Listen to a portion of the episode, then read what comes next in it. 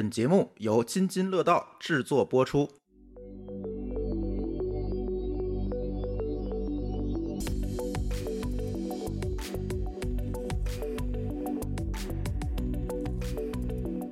各位听友，大家好啊！这里是津津乐道与 RTE 开发者社区联合制作的《编码人生》的播客节目啊！今天我们新的节目又来了。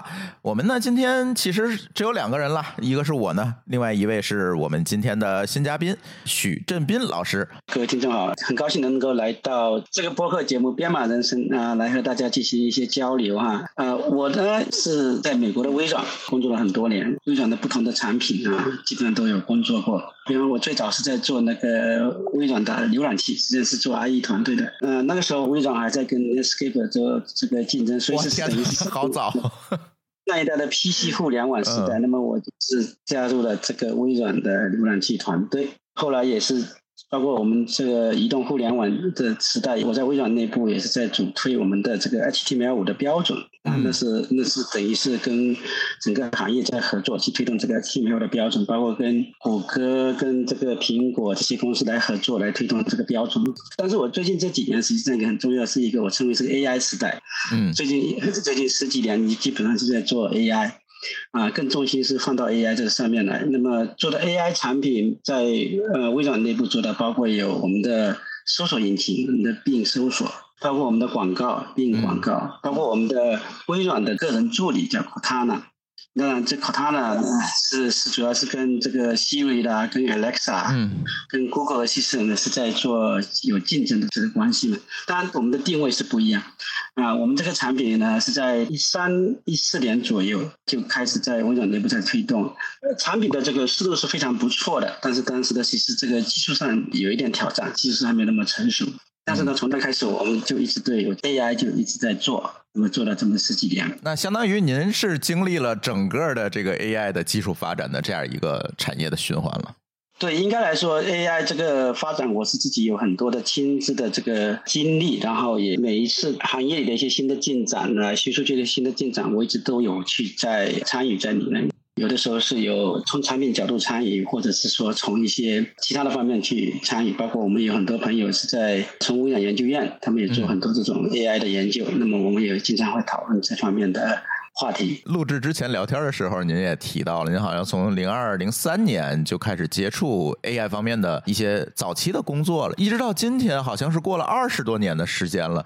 在这个过程当中，您觉得您感受最深的一些事情是什么呢？因为其实是我们经历很多代，可能第一代更多的，我们一讲 AI，可能就是机器学习、数据挖掘等等这些东西。到今天哈，可能 Chat GPT 啊等等这些生成式 AI 的产品出来之后，大家对 AI 又有不同的感受了。所以在这个过程当中，您觉得给您感受最深的点是什么呢？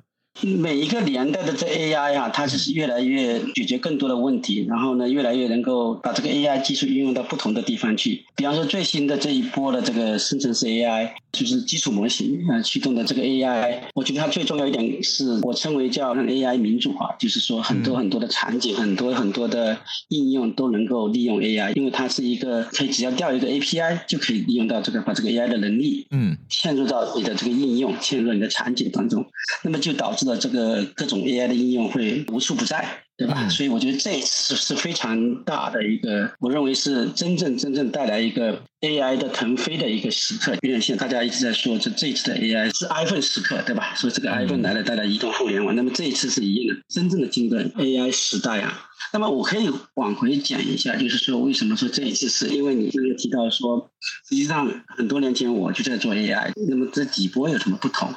一开始的时候，我在二零零三零四年左右那个时候，如果我没记错的话，这个挺多年前就在做这个 AI。当然，其实那时候的 AI 很多时候是是所谓的大数据，所谓的这个 data mining 相关的这种工作。嗯，就是数据挖掘这方面的工作。因为当时的互联网带来了很多的数据，那很多数据之后，大家都会去挖掘这个数据的价值，对吧？那么这时候呢，有各种各样的这种呃数据挖掘相关的，包括推荐啊这些工作都开始做出来。那么我们当时是称为是说。叫 AI，但这个实际上是比较传统的一些那跟数据相关的一些东西。其实它更多的是数据科学领域的东西。对的，对的。实际上，真正 AI 又引起大家一个比较关注的时候，大概在应该是二零一二年左右吧。那个时候，我们这个深度学习真的是，不管是从公众或者是行业或者学术界，又得到很多的这种啊关注。是不是也是因为当时的这个算力各方面的条件达到了，才有这方面探索的可能性呢？是的，一个方面就是说算力一直在进展，那么另外一面就是说这个突破，当然是最早是在二零零九年的时候，是多伦多大学的那个他。他们在做 AlexNet，就是把这个 Hinton 他们那个团队，就今天那个 OpenAI 那个首席科学家，零九年的时候就在多伦多大学。那么他当时是把这个神经网络用于做图像识别，然后把图像识别这个大幅提升。所以从这个学术界马上引起特别多的关注，说哎，这个算力够了，那么完全可以就是重新来做这个更深的这个神经网络。那么可以起到很好的效果，对吧？那导致了很多学术界很多关注。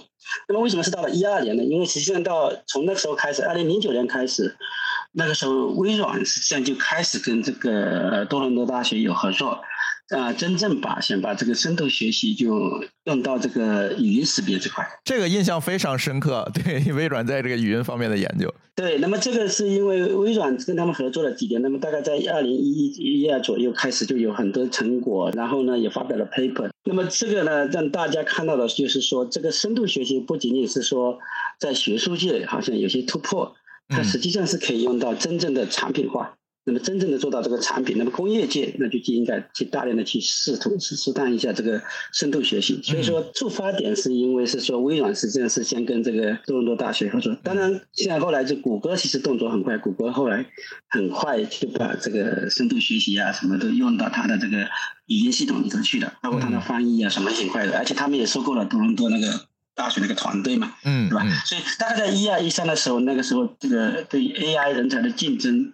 是非常激烈的，各大公司都在抢 AI 人才，那么 AI 人才也很短缺，然后各种新的这种研究就围绕这个深度学习就出来了，包括在这个视觉方面啊，在语语音方面啊，都有很多进展，包括在这个自然语言处理方面也有很多进展，但是比较短板的还是那个自然语言处理，就那个时候其实是有很多想法，但是还是不像今天的大模型这样，就是效果还是没有那么好。从这个可用性角度来讲，可能在视觉方面其实做到，大家都看到很多人脸识别啊这方面的，中国有很多这样的人工智能的公司都是做视觉的。这个从实用性角度来说，视觉有很多是可以使用的。那么从语音角度，实际上它是比较一个每年都在进展的这么一个情况，就每年都有很多进展，每年都进展，逐步逐步进展。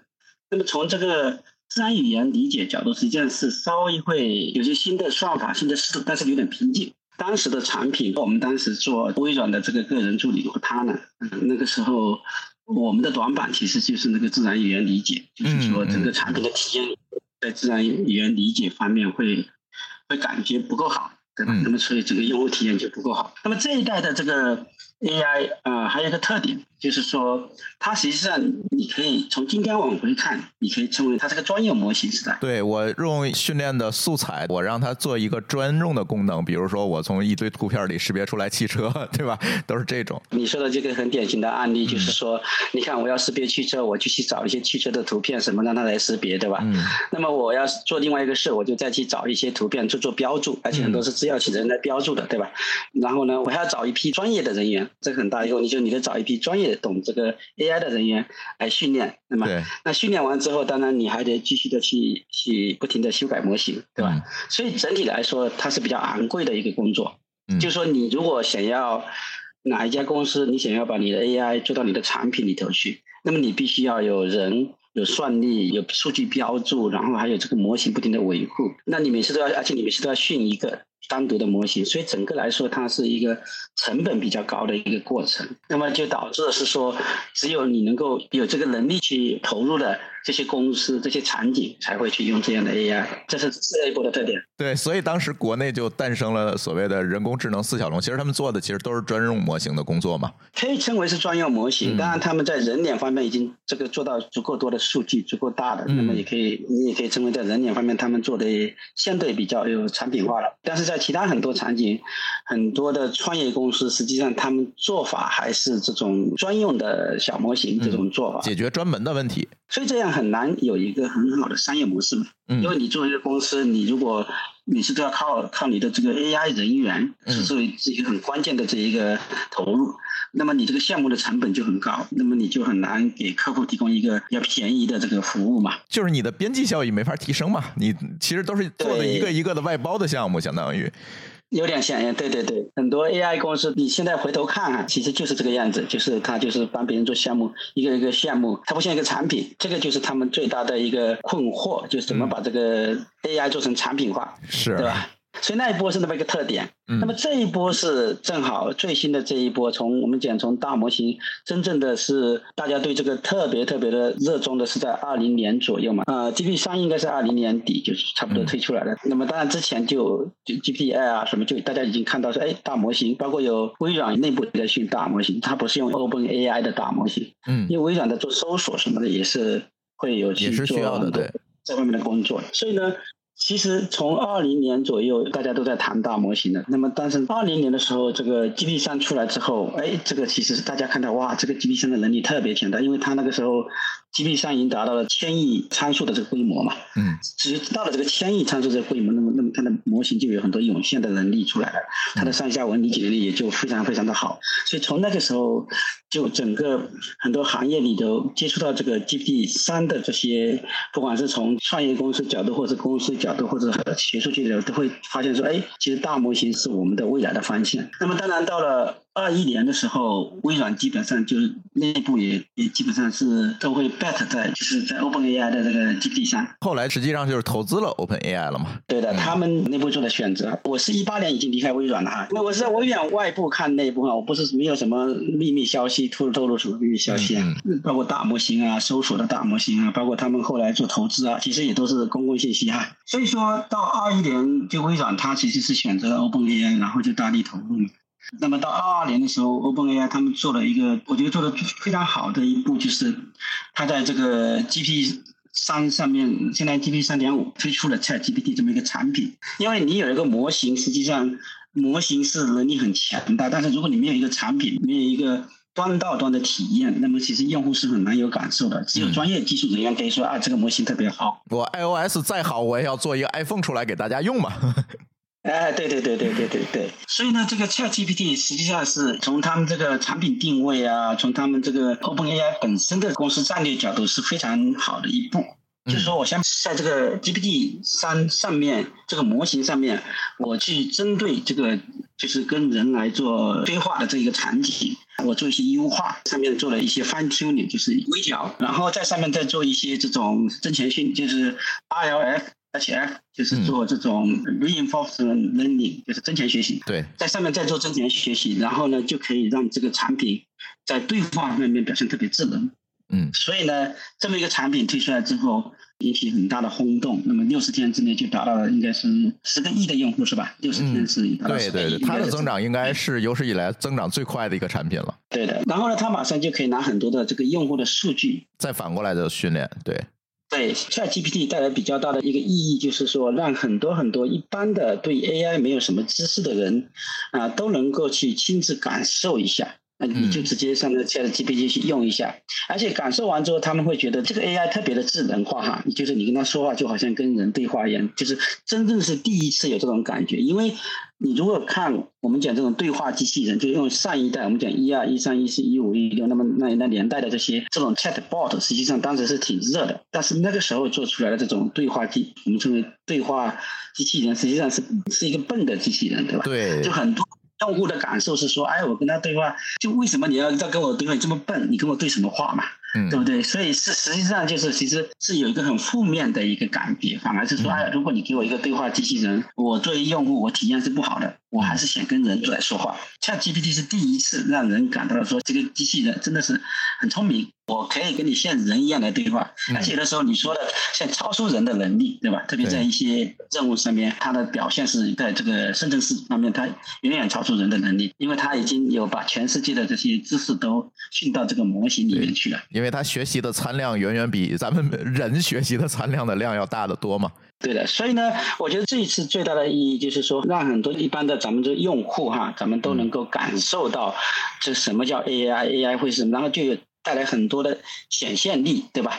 大家其实很多用户反而说，哎，你们 AI 能做这个，能做那个。有一些场景其实现在技术还不能做到，但其实很多用户就开始说，你看，ChatGPT 做这么好，能不能做其他的？这个就反而从这个需求端来说，他们会提出很多的想法，想象力就更多了。对的，然后对反而是对做技术的产品的带来一些压力，因为就是说，如果我们去做一个产品，然后用户说，你们能不能帮我把这个都自动化用 AI 做了？那么，如果你跟用户说做不到，那用户是说，那人家 Chat GPT 可以做这么好，为什么你不能把我数据拿过去就训一下就做出来了呢？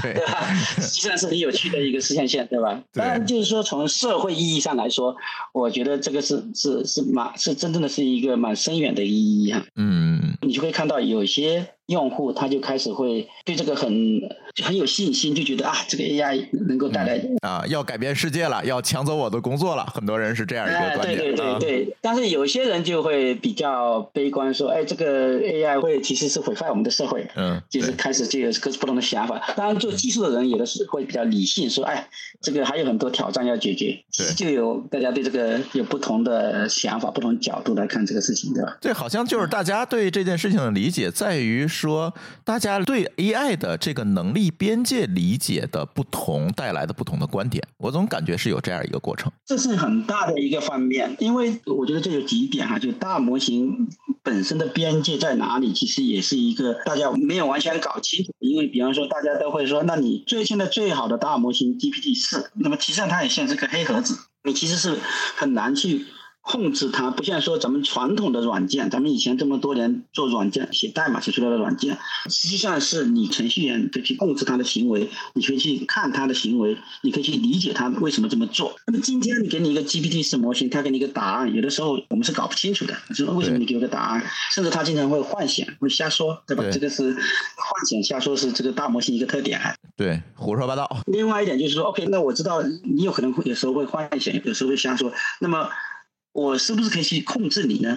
但是这个控制其实是很难的。从这个 OpenAI 角度，他们自己也在做很多摸索。他们作为一个重点，再来研究说怎么样去控制这个模型的行为。我们称为叫 alignment，就是对齐，就是跟你要的目标来对齐。我要往东走，你别往西走的。因为它是一个生成式模型，有人说是这有点像概率统计啊。当然，这个大模型实际上今天已经超出了那个角度啊。但从某种意义上，你可以说啊，它有点像概率统计，就是给你一个比较高概率的事件往下走一下。那么这种情况其实就很难保证你要他做的事情，他就照你那个方向走了。就是他的输出的确定性没有这么强。其实它有两个问题，一个叫 grounding，一个叫 alignment。grounding 就是说你要能够落地，落地到我们的这种跟我们的场景结合，就是你别超出我的场景这些东西。我场景给你什么数据，你在我里面去去 ground，在我的场景里头。呃，另外一个就是 alignment，就是我要你做什么，你别给我做到另外一个地方，或者说你给我一个方案，导致了我的这个带来很大危害性，很多边际效应。那么这两面都是比较难的问题。那么这两方面也会有这种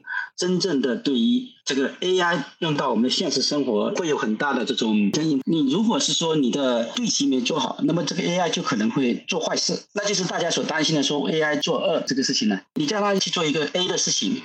那么他同时把 B 跟 C 也做了，那么 B 跟 C 可能是个坏事情。联想的更远一点，就是说他有可能给你发射核武器，对吧？这大家担心的。但这个事情你怎么控制他不做这个事？往那方面想，就是因为本身这个模型它就在这个对齐方面，这个它有很多问题。在 alignment 方面，它其实是有很多问题的，才是需要有很多的工作要做，而不是说不能用哈，就是说可以在很多场景可以用，但是呢，确实是。我们要谨慎，有些场景我们可以说无所谓，但是很多场景我们要更谨慎，对吧？比方说有些场景我们就是说，今天很多场景是 AI 陪人聊天，那么聊天的时候，这个大家对于它的这个容错度就会比较高一点，就是说你就有的时候瞎说八道啊，有的时候讲一些什么样的东西都都比较稍微无所谓那么一点的，但是你要他去做事情的时候，我们的容错率就很低，特别是做一些比较重要的事情、比较关键的事情。那么这个就是 AI 的危机论，就就因为它 AI 是有可能做这个事情，这也回到你刚才说的是一样的，就说这个边界在哪里。这是是大家都要探索。对，他是在边界内，还是会在某一天，他突然 有了所谓的自主意识，超越了这个边界？因为前段时间我们也看到，呃，包括马斯克在内的很多人都联名签署了一封信嘛，就是要求大家对这个 AI 的发展要保持一个相对审慎的一个态度，甚至还建议大家是不是要把这个 AI 的这个研发稍微的放慢一点儿，是吧？来避免这个 AI 带来可能会。带来的这些风险。但是现在看来，似乎这封信也没有起到太大的作用，大家还是该怎么发展怎么发展。但是在您看来，就是我们刚才说了这么多 AI 作恶的可能，您觉得这个 AI 这个技术，它到底是像当时的大家这封信里面说的，可能比原子弹还危险，还是说我们是有更？好的办法是可以去控制它的这个负面效应的。我觉得要看马斯克他们写的那份信，呃，有一点很重要，就是说我们要看这个时间的维度哈，嗯，就是说你要从一个比较长的时间维度说哦，我们讲十年、二十年、五十年、一百年，就非常非常长的时间维度。那么我觉得这个 AI 确实是跟跟他们讲的一样，就是说有可能带来很大的危险。那么我们大家都比较熟悉的电影《Terminator》终结者，对吧？就是讲就是 Skynet 它控制的一切。那么这个从一个很长的时间点来说，我是觉得 AI 是有能力能够做到非常强大的能力。因为首先它的数据量很大嘛，它可以学到数据，其实是很大量的数据，比我们一般的人的呃能够掌握的数据量是更大的啊，知识可以更多。另外一个就是很重要一点，它迭代速度会比我们快很多。咱们人类是一代一代的，人一生从小孩长到成年，然后还生小孩呢，这个是很漫长的一个过程。然后一代一代人的迭代实际上是比较缓慢的，人的学习也没有这么快，输入能力没有这么快。所以说，机器啊，它的优势就是说，它可以迭代很快，它学习可以很快。那所以说，它到了一定程度。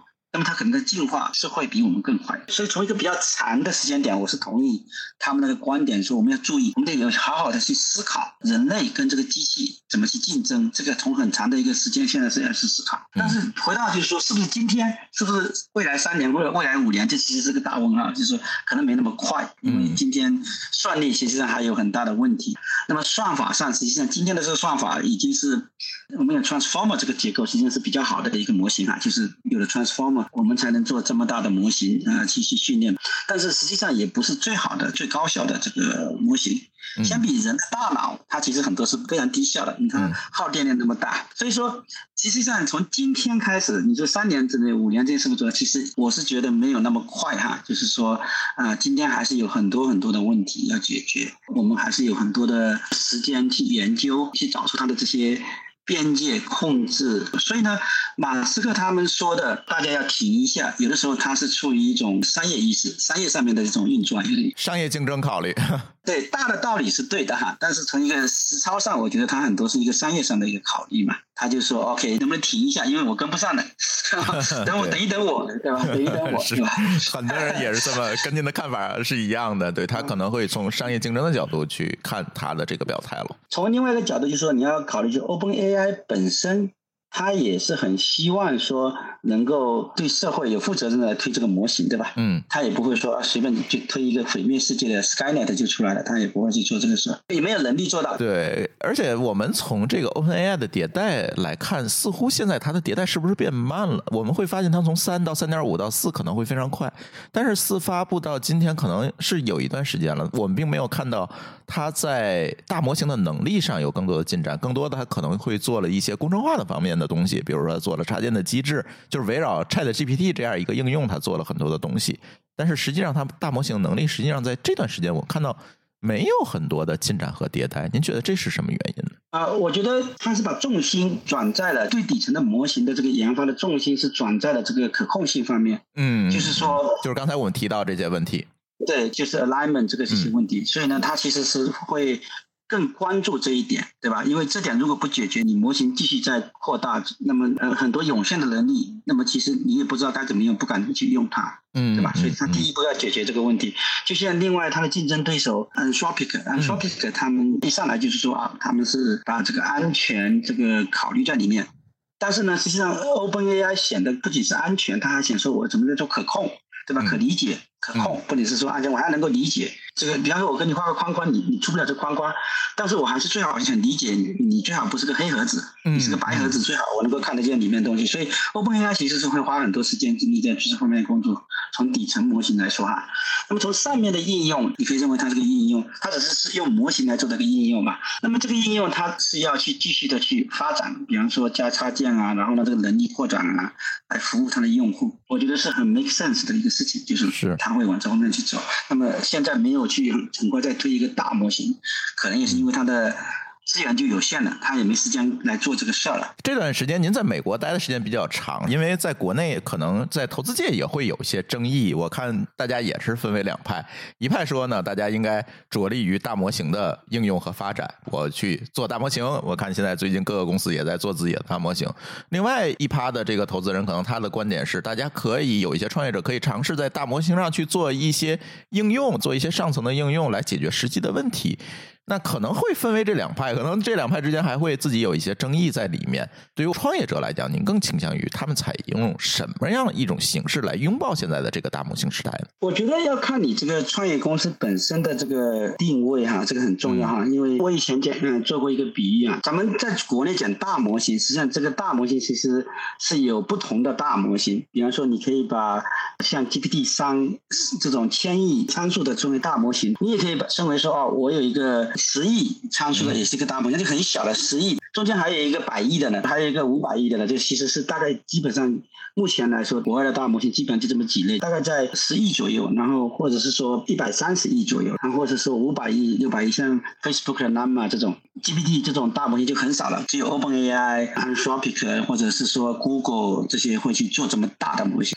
那么你可以看到，它实际上是一个我们都称为大模型哈，而且他们能够用到的应用场景也不一样。就比方说，如果你只有一个十亿的这种我们称为十亿的小小大模型，嗯，你其实已经可以做很多事情的。你比方说，有的时候在自然语言的处理方面，会比以前的传统的上一代的技术要好好很多。所以你其实是可以有机会就用这个十亿的这种模型。来重新改写以前的场景，以前的场景可能用传统的自然语言处理技术，那么现在我就同样做同样的事情，我用十亿的模型来做，那我效果比你好，大模型的应用，对吧？但是如果你选到了这个千亿规模的这种像像 GPT 三、GPT 四这种这种模型上，那么它的推理能力就会很强很多。它本身的推理能力特别强，可以在上面做这种插件啊、应用啊什么这种就可以做了。如果你拿这个十亿的这种或者是百亿的这种，基本上你不会去创建一个插件系的这个生态。所以这个你看，这个不同的大模型、小小大模型、小大模型、中大模型、大大模型，这个其实还是不一样的啊。那我以前的比喻是说，嗯，呃，你创业者怎么选择呢？就看你的定位，就像说我把千亿以上的这种规模或者未来更大的这种 GPT 是实际上是更大的哈。嗯。我认为有点像你把它当做像操作系统这样来看，大家都熟悉操作系统，操作系统上面你可以开发很多应用程序，但是操作系统也是个程序嘛，它也不是在硬件上面写了个程序嘛，只是说它比较复杂，它真的是不是很多人能够有这个实力研发的，全世界做操作系统的人就这么几家公司能把它做成功，所以说。如果你做一个专业公司，如果你发现你的定位就跟你有能力去做个操作系统系统一样，做一个生态一样，那么也许你你想去做基础的大模型，对吧？如果你说 OK，我没有这个能力，我看大概能做这个。百亿左右的，百亿就有点像，就是很多开源的都是百亿的。那么你在开源上面可以做很好的东西，那有点像说我们今天的一些软件，比方说我们说在操作系统上面，我们有 Office、有 Adobe 这些软件，也是很复杂的软件，它比较专用，它在这专用场景可以做的特别好。我觉得在这个百亿这这么一个规模，就是类似这种应用，这种叫我们称为 ISV，就是独立软件开发商。那你的创业公司，如果你觉得你是类似可以做这种独立软件，做的特别好，特别深，有很好的数据，然后这个功能做的特别好，你可以去选做这个东西。那在这时候呢，你的模型其实是很多可以借助开源的模型的，因为已经有很多开源模型可以拿来用，作为这种百亿左右的，对吧？嗯。那再往底一点，就是说我们刚才谈到，就是那我如果只有十个亿左右的，那可能是一个很特定的一个应用。那就像今天来说。我们很多公司说：“哎，你给我开发一个程序，给我做一个 mobile APP，给我做什么？那就是这种小应用啊，给我很特非常非常小的应用，我我就给我自己的场景用。那很多公司也可以做这个事情，也可以创业嘛，它也有它的商业模式嘛。所以我的比喻是有点像这个，就是说你要看自己的本身的这个资源呢，本身的这个能力啊、定位啊，你是不是想要去做一个操作系统？”还是想要做一个 ISV，还是想要去做一些应用，嗯真的是小应用、专用应用。那么你要看清楚，那么你就都可以去做。但是从一个大的一个规律来说，哈，能做操作系统的毕竟是少数，哈，是永远是少数。但是呢，你如果做成了，当然你的回报是最高的，嗯，但是是最大风险的。所以从一个投资角度来说，哈，那肯定是说要精挑细拣，就是说啊，你这个团队能不能做出来这个东西，嗯，各种都得考虑，对吧？但如果你说我去投一个你这个这个公司，你就做一个应用吧，哎，你有垂直领域的数据，对吧？你有很好的场景，产品定义特别好，你团队呢也都做得不错，那其实也很好啊。嗯嗯嗯，大概这么一个比喻吧。我大概是说，说以前也是给这个投资一些行业人，我也是讲这么一个比喻哈。其实还是要从团队自己的能力、诉求以及需求场景来出发来看这件事情。对的，而且中国还有一点就是说，中国现在的这个大模型还没有真正的，嗯，像美国的 GPT 这个大模型这么能力强的还没有嘛。基本中国也有大模型啊，但是就是说。相比来说，它的能力还是没那么强大。对，所以可能在一些专种领域，它可能会做的反而更好一点。如果你要从商业上很快能够取得进展的，那那你可能是有一种就是选一个十亿参数左右的模型啊，或者是百亿参左右，或者说七七十亿，或者是 seven billion 对吧？七十亿或者是一百亿啊参数的这种模型，开源模型。然后呢，你就把以前的一些。场景产品给它替代掉，这时候你可能你的营收可能很快就上来了。应该用户体验在这上可能会上一个非常大的台阶，对于用户来讲，相比上一代肯定是会上很大一个台阶。对，就像上一代那个 Chatbot，我其实称为 Chatbot 一点零，对吧？那现在你可能是三点零的，对吧？那你就差别就特别大了。就是感觉这个大语言模型出来之后，其实对 NLP 的研究领域是一个挺大的挑战。就我看到很多人说，传统的 NLP 的那些研究可能都可以停停，是这样吗？NLP 当然它比较广，但是就是说传统的以以前把这个 NLP 分成好多好多环节，很多的步骤，很多那现在都可以不用了，对吧？现在就是直接就是端到端一个，直接就理解掉了。确实是这一部分的一些工作研究啊都没有那么多需要。但是 NLP 本身它做一个研究领域，它还是有很多问题要解决嘛，就是包括安全问题啦，对不对？这些啊都是非常重要的啊，这个肯定还是得有。有人去研究，只是说你现在要研究的是大语言的安全问题，嗯，安全永远是都是 base 在这个大语言模型上，我们再去做 NLP 的研究了，就是对的。现在很多应该是都会往大语言模型转。当然，还有大语言模型现在也有一个问题，就是说我怎么在我的设备上来运行？就是说，很多时候就说我到底我最好是能够把这个大语言的能力，嗯，放在 local 上，迁移到我一个小小模型上，对吧？迁移到我这个这个百亿左右的模型，百亿左右模型，我基本上。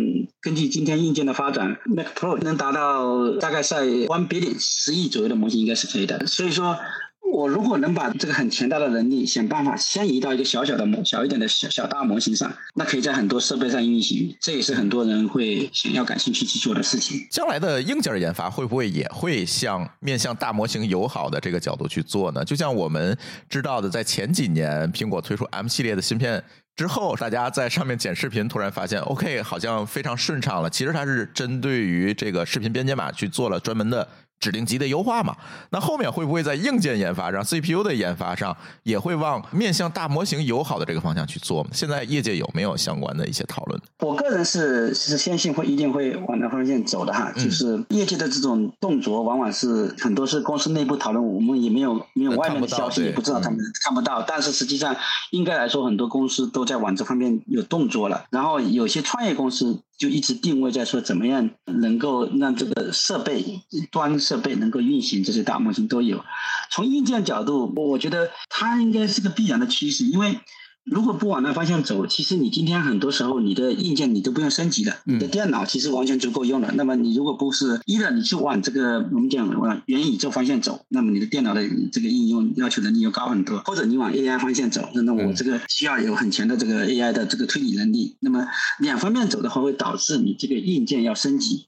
嗯，对吧？那我觉得整个行业肯定是我希望往这方向发展。对，有利于厂商的商业价值嘛，不然的话，这个性能过剩的问题永远解决不了。对啊，你一个电脑这用了十年，你还在用，那他们没法再卖给你了。应该是，我觉得是会往这方向发展的。这说回这个中美差异啊，您一直在这个中国和美国之间来回跑，您可能对两国的这个差异理解可能会比较多。我那天看到了一个研究报告啊，说有一项调查显示，百分之七十八的中国人认为人工智能利大于弊，这百分之七十八的比例在所有的国家里面可能。占比最高，就是绝大多数的中国人会认为我应该拥抱人工智能，人工智能给我带来的好处大于它可能带来的这个危险。但是反过来呢，只有百分之三十五的这个美国人认为利大于弊。也就是中国可能有大多数人认为利大于弊，但是美国呢，可能有大多数人认为弊大于利。这样的一个调查结果是在怎样的一个背景下产生的？这里可能我就不得不聊到，可能 AI 这件事情慢慢的由一个技术问题变成了一个文化，甚至说人文的问题，是吧？您会觉得两国之间在这个方面有怎样的一个差异，会带来这样的一个影响？我觉得这里有一些是从其他行业都可以看得出来，中美之间或者是中国跟西方之间有差别的。你举个例子说，移动互联网在中国的起飞是非常快的，对吧？那么我们很多生活都围绕这个你的手机啊来的，然后我们的这个呃人脸识别到处都是。从这个社会安全角度，那么我们到处去按摄像头，那么这个在中国实际上是比较有有接受度的，就大家觉得这个是。大家重视的就是说，你看你我更安全，对吧？那有的时候对隐私啊什么的就可以牺牲一点。从这个角度就是说，从平衡角度不是说，但不是说中国不重视隐私，而是说，如果你要去取平衡点的话，我们会更偏向于说，那那还是要要从这个公众利益来考虑，我们要考虑工作社会安全、公共的安全。我个人牺牲一点哈，我就大概我觉得可能是这种有这种思维。然后从美国这个或者西方角度吧，其实他们会比较注重个人的这个。自主主义嘛，他会从个人来考虑问题会更多一点，所以呢，他们会很重视隐私的问题。那他们会很重视说，那我肯定要能够更有控制，我个人要更有控制，而不是说你政府也好，或者或者是。外面有个机器来对有更多的控制，所以从这控制权角度，从文化上来说，西方会更希望就是个人主义哈，所以我觉得这是蛮大一个，去从其他的这些就可以看得出来哈，基本上是会带来很多的差异化。那么从这个人工智能这个角度，我觉得还有一点，有一点也是比较不一样，就是说咱们中国人都其实是比较愿意去接受新生事物啊，我们愿意去接受创新，愿意去以科学态度来来看看东西啊，这个是科学，我们应该。相信科学，对吧？嗯嗯，所以会去信任它。在西方社会，有的时候比较复杂一点，就是有的时候我们会经常听说，就是有些人好像讲的观点不讲科学，对吧？嗯嗯，我们讲或者我们或者宗教背景也好，或者什么背景也好，反正有些人你会觉得。科学的东西为什么他不接受？但他们就是有这个，就是他有的是不接受科学的东西。嗯，那么他对这种科学的东西有的时候会有更多的抵触感。我要信什么什么什么，对吧？那你这个科学，而且他们会很很容易来批评，就很喜欢去批评你这个新生事物，对吧？你的新生事物会有各种问题，会带来社会的安全问题，什么这种人类毁灭什么，对吧？嗯，我觉得就是西方它有很多批判这种思维是也是比较根深蒂固的，就到处都大家都想去批判很多新东西。我想这也是一个蛮大的一个因素吧。那在未来这两国之间的这个 AI 技术发展，基于这样一个文化的差异，您觉得会产生怎样的一个异同呢？我觉得很多是可以参考咱们今天的技术的应用啊，包括移动互联网的应用，包括一些软件怎么去用啊，对吧？这些都可以看得出来，两个社会对它是会有不同的这种对待。那比方说，西方它会比较慢，走的慢，慢慢的走，一步一步走。咱们的文化会说激进一点没关系。如果大家认为这个方向是对的，咱们就快点走吧，嗯，就就快点跑，跑往前跑，跨越式发展啊。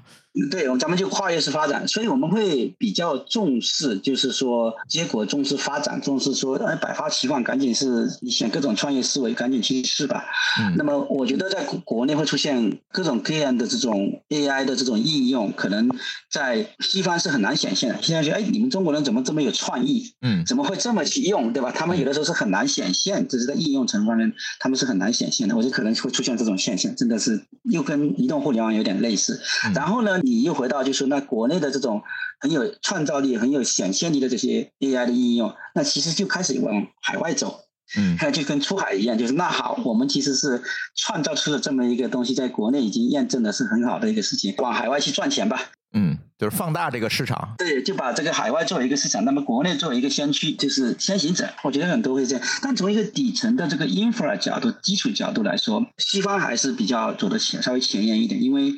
其实他们在在这个 Chat GPT 这么大的声音动作之前，比方说一九年、二零二一的时候，其实有很多这种早期的公司做 infra 的，包括做模型都已经在动手了，所以他们其实是走的还是蛮前面的。我觉得这个差异还是会有，国外在 infra 方面啊，这基基础设施方面啊。底层方面啊，他们还是会比较有市场占有率。其实这里就不得不聊到政策的问题了。其实，在这个 AI 落地的过程当中，我们也看到了 AI 对政策既有的法律伦理带来的一些挑战。比如说，可能最受关注的就是这个 AI 生成图片这件事情带来的这种版权争议，是吧？现在呢，又有很多的内容可能会被这种 AI 去爬走，然后用来做大语言模型的训练，但是可能这真正的内容创作者在里面也没有办法获得更有效的这种利益的保障，所以也会有这样的问题。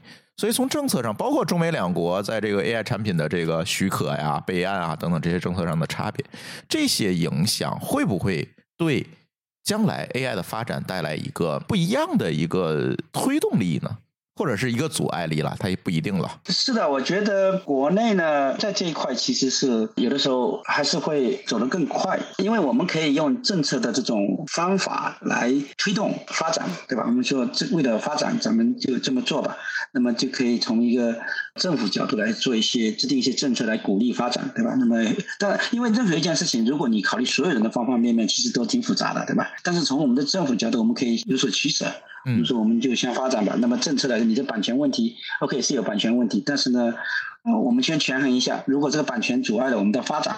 嗯，那么我们可以下个政策说可以这样，应该是日本应该有一个政策出来说是用这些作为模型训练的这些数据不存在版权的问题，嗯，应该是有类似这么一个一个出来的。在西方这方面往往确实是会比较复杂，因为他那个社会就是会让很多人充分去讨论很多事情都需要这样，就各方的利益都得兼顾到。我是创作者，我应该得到这份利益。就像我最近看到他们在罢工，对吧？嗯，对，好莱坞的这些人在罢工。我刚刚从这个洛杉矶回来，那么我我亲眼看到好莱坞的这些作者都在罢工，演员都在罢工，而且我在回来这一天还看到了他们的飞行员也在也要罢工。所以说他们在这种经济利益的分配方面就会去做很多很多的博弈，对吧？那么就导致了就是说一些政策的制定没有那么快。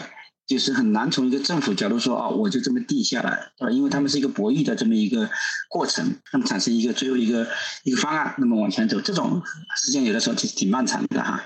咱们的这种政策会可以从整个宏观角度，就是说咱们是可以从整个社会说，哎，对我们国家比较好，那我就定这个政策吧。这是发展为先，对吧？不管是黑猫白猫，能够抓到的老鼠就是好猫，对吧？这个是咱们比较典型的一种。我觉得这方面在政策方面的差异，会导致说，就跟今天人脸识别一样，人脸识别在中国有很多应用，在海外其实应用是非常非常少的，就会产生这种。结果 AI 也是会这样，我觉得特别是版权方面啊，类似的这种问题都会产生类似的结果出来。也就是您会觉得 AI 在中国可能各种各样的应用的形态可能会跑得相对来讲快一点。我会觉得是会快一点，对。现在海外是怎么样一个状况呢？尤其是在这个新的应用的这个涌现的方面，会现在是怎样一个状况？因为有的时候我去看海外的很多这个新产品发布的一些网站。可能也能每天都能看到一些新的东西出来。啊，海外它其实有个优势啊，就是咱们讲刚才我那个观点可能得稍微再修饰一下，是说这个 AI 创业到底哪边多哪边少？因为海外它有两大类，一类是 B to B，一类是 B to C。咱们一般创业是这么定位的。海外其实大部分创业是 B to B 为多，就是 B to B，他们传统上就是 B to B 为多，因为他们有个比较。好的一个 B to B 的一个生态在里面，而且 B to B 很多公司都能够做的呃不错的营收，很好的退出这种 B to C 他们偏少，因为 B to C 来说是一种比较风险高的，那么他们很多不愿意去去做这种高风险的这种投入。在 AI 这事方面也是他们有很多，你可以看到经常有公司出来，但很多其实是做 B to B 的。那回到中国来说，中国呢，我觉得咱们做 B to C 是蛮擅长的，而且咱们也很喜欢做 B to C，因为如果 B to C 能做出。像一个像腾讯呐，像头条啊这么大一个公司，那当然是非常非常厉害了。那大家都想再做一个出来，对吧？而且我们 B to C 也人也足够多，可以做很多的 B to C 的。我们的用户足够多，其实中国就是有一个非常庞大的 C 端的用户的基础嘛。对，所以很多 B to C 其实可以做出一个商业模式做出来，真正的能够走通，做一个创业过程中走通。但是咱们在 B to B 方面确实是一个短板哈。是。就是说，其实咱们更多是 B to G，就是 to 政府，对吧？嗯。这 B to B，因为 B to B 这个方面你要跟很多年，咱们一直讲 SaaS，咱们 SaaS 在中国一直是做的比较困难的一个行业。嗯。很多创业公司投资也好，走了这么。多年发现 SaaS 挺难走的，是因为说你想走 B to B，那么你首先这个 B to B 的生态要能够好，那这方面在国内确实是有挑战哈。那么这个大家都知道，所以我觉得你国内你现在说 AI 的创业，我觉得比国外会更多的，也是我觉得是在 B to C 这个方面，嗯，就很多 B to C 这个方面我们会有很多很多创新，我们会领先。那我们会往海外走。大概是这么样子的，也就是您觉得出海可能也会是一个将来比较大的一个方向了？应该是会的，B to C 应该是会的，对，嗯嗯嗯，因为它有这样的一个人群还有产品的这样一个基础，是吧？对，咱们有人群基础，而且咱们有可能是中国应该是有全世界最好的产品经理，对吧？B to C 的产品经理，你这个研发产品能力在那里，然后有用户基础，嗯，那么就能够走得出来。最后一个问题，因为毕竟呢，咱们编码人生的这个节目是面向开发者的嘛。那您作为一个投资人和一个在 AI 领域啊做了这么多年事情的一位资深的从业者，那您对现在的我们这些开发者有什么样的希望呢？或者是希望他们在这样的一个大模型时代能够做出什么事情，或者他们的机会在哪里呢？我觉得对于开发者的话，现在还是要拥抱开源的这些进展，因为现在实际上开源出来的很多东西，完完全全是可以拿来。做很好的应用的，对吧？啊，这个呢，对于咱们开发者来说是最容易入手的。嗯，所以拥抱开源的这些东西，然后这是一个。第二个，我觉得可能聚焦点是在可能是在百亿参数这么一个规模的这些模型上去去做各种各样的这种应用啊，各种各样的。尝试啊，因为它成本也比较低一点，没那么高的成本，相对来说，我们的这个做出来的应用，那我们的客户也更容易接受这个成本。第三个，我觉得就是因为目前来说，这个。大模型的，我们讲 AI agent，大家都想做这种终极的一个应用，但是实际上真正做 AI agent 的这应用，目前还有很多的技术挑战。所以说，它这个整个生态是比较动态的，包括是底层的模型，那么中间层的这些以前用的这是 learn chain，对吧？嗯，那么应该其实都不是很好的东西，这些中间层也不是很好。那么在上层做应用的时候，你自己要做很多工作。实际上，整体的这个架构还是在一直在动态变化当中，所以我会觉得就是说。作为开发者，还是要自己去尝试，然后呢，跟上这些各种发展，最新的这个动态发发展。因为现在属于一个非常非常动态的一个一个年代，就从这个整个开发者生态来说哈。那么你如果不是说一直在里面做，那么你很快可能就会给别人抛开了，别人就比你更懂，说更多的经验者积累在里面。嗯，所以呢，也建议说不停的跟着这个行业在往前走。OK，好，那今天。时间也差不多了，今天特别感谢徐老师是在西雅图跟我们去。连线，然后去录这期节目。当然，这期节目的音质可能会稍微稍微有一点点问题，但是我相信也不影响大家收听吧。而且今天徐老师分享的干货也是蛮多的，我感觉这期节目还是蛮值得一听的。所以也非常感谢徐老师今天拿出夜里的时间，是吧？应该那边已经很晚了，拿出来夜里的时间跟我们一起来录音。那也期待着我们下次在北京能够有一次很好的线下的录音。那我们编码人生的这期节目呢，就先跟大家聊到这里，感谢大家的收听，我们下期节目再见，拜拜，拜拜。感谢您收听本期节目。本期播客节目由津津乐道制作播出。你也可以在我们的官网 d a o 点 f m 找到我们的更多内容作品。如果您喜欢我们的节目，欢迎在微信、微博、朋友圈等社交媒体转发分享。您的分享对我们而言十分重要。如果您希望与我们互动，可以关注我们的微信公众号“津津乐道播客”，天津的津，欢乐的乐，道路的道。在关注后按提示操作，即可加入我们的听友社群。